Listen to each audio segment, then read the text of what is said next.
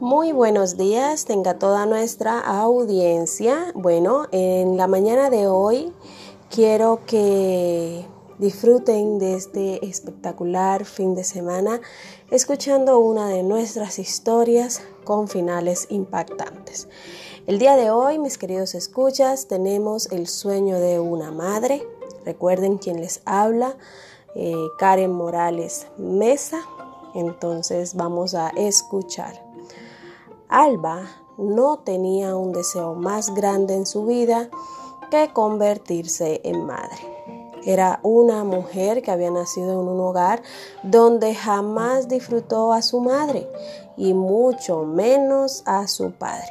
Tenía muchos vacíos emocionales que marcaban su vida. Una niña ultrajada por la autoridad adulta de aquellos quienes quedaron a su cuidado. Fueron muchas lágrimas las que por años mojaron el rostro de Alba un rostro que ella apreciaba y veía angelical cuando se miraba al espejo, preguntándose por qué diablos mamá tuvo que haberme dejado, por qué tenía papá que portarse mal y hacer que mamá quisiera buscarle sentido a su vida y por esta razón ella tuviera que dejarme, por qué tenía que ubicarse, tenía que conocer y estabilizarse y yo claramente era un impedimento para ello, pues tendría que buscar quien cuidara de mí y ella sin conocer no se arriesgaría tanto. Alba no concebía en su cabeza tal decisión y siempre quiso comprender y aunque muchas veces la reprochó en su interior sentía amor por aquella que en la vida le había dado. Cuando yo tenga a mi hijo o mi hija, jamás los dejaría. Era uno de los lemas con los que Alba pretendía centrarse en la vida. Alba creció aguantó maltratos, humillaciones, ser ella la que se encargara de obligaciones y responsabilidades que no eran para su edad y mucho menos eran para ella. Sin embargo, se focalizó siempre en que ella tenía que formarse y tenía que ser alguien en la vida para poder salir de esa profundidad abismal en que la misma vida le había hundido, no importándole su pureza e inocencia. Alba creció y creció estudiando con muchas dificultades, tanto emocionales como físicas. Alba se hizo grande y conoció el amor de su vida, un apuesto joven que la llenó de amor y dedicación, algo que Alba nunca había tenido. Por fin un día pudo sentir que dentro de ella había vida. Una hermosa niña se formaba en su vientre. Se la imaginaba hermosa y se hacía muchos planes con ella. Y uno de ellos era jamás irse, jamás dejarla. Pase lo que pase, ella siempre estaría allí. Y por más dificultades que tuviese, la última opción, y de la cual estaba segura, nunca tomaría, sería dejarla. Nació Sara, única, radiante, la niña de sus ojos grandes, la niña más hermosa que nunca antes había visto. Era su amada hija, su niña y su princesa. No había en el mundo alguien tan bello y precioso como Sara. Sara se convirtió en un ser de luz para su madre. Al verla eran muchísimos los planes que su madre hacía con ella. Yo estaré aquí siempre, yo cuidaré de ti y te haré la niña más feliz del mundo. Te veré crecer y llenaré tu vida de tal forma que nunca busques en otro ser humano saciar tu parte afectiva, pues te llenaré de tanto amor que será felicidad para otro. Y aunque otras personas te hagan feliz, Tú sin ellas de igual forma seguirás siendo feliz, porque estarás realizada y completa. Eran palabras que Alba mientras bañaba a Sara le decía, consintiéndole y llenándola de amor. Sara crecía y poco a poco su madre cumplía lo prometido, se esforzó por trabajar y darle todo lo que su hija necesitaba. Su mayor felicidad era llevarla al colegio de pequeña con su uniforme que le daba apariencia de muñeca y esos dos moños que le hacía dar una apariencia de dulzura única. Sus ojos denotaban alegría y estabilidad emocional todo el tiempo. Era una niña abierta, un poco tímida, pero muy carismática. En el salón no había niña más cómica que Sarita. Alba no podía estar haciendo mejor su tarea. Todo sufrimiento y todo dolor que le tocó afrontar mientras crecía estaba siendo curado al ver crecer a su hija llena de amor y paz junto a ella.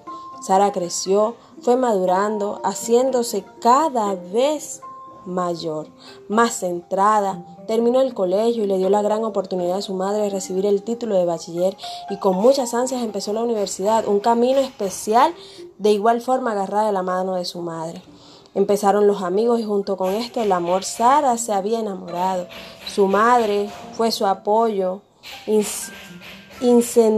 encendiéndola de amor. Richard era especial, además que se le notaba que quería y respetaba mucho a Sara. Un día mamá se levanta muy animada, prepara el desayuno y la llama, Sara, amor, está servido. Párate antes que se enfríe, pues son patacones y si los dejas enfriar se colocan duros. Sara, hija, levántate. Mamá, ¿puedes venir? ¿Qué te pasa? Corrió muy desesperadamente pensando que algo terrible había ocurrido. No me puedo levantar, me duele el cuerpo, me siento apretada, como si no pudiera respirar. Esa mañana los patacones se enfriaron, se endurecieron y nadie los comió. Corrieron al médico y ese día Sara fue diagnosticada con una enfermedad que aunque se podía tratar no tenía cura, una enfermedad que causa dolor en las articulaciones y que puede afectar órganos vitales, pero que con tratamiento se puede manejar. Una enfermedad que impide salir al sol y también disfrutar del frío de la noche, donde debes dejar de comer ciertos alimentos porque podrían aumentar el dolor y donde tu dieta, aunque sea muy sana, es aburridora. Juntas vamos a salir de esto, Sara. Te tuve con un propósito y era nunca dejarte, ser una sola tú y yo y prometo que vamos a salir de esta. Sara tomando medicamentos y con todos los cuidados de su madre llevaba una vida casi normal. No se notaba en ocasiones que podría parecer algún mal. Continuó sus estudios y finalmente terminó. Ahora venía a trabajo de grado para decir que una licenciada se volvió que había cumplido el sueño de su madre y que ahora si algo pasara ella podía irse feliz. Vamos a empezar el trabajo de grado, por fin terminaremos esta carrera e iremos por otra meta más.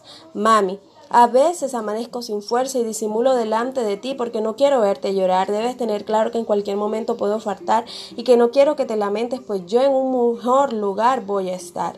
Sara, yo nunca te voy a dejar, respondía con lágrimas en los ojos la mamá.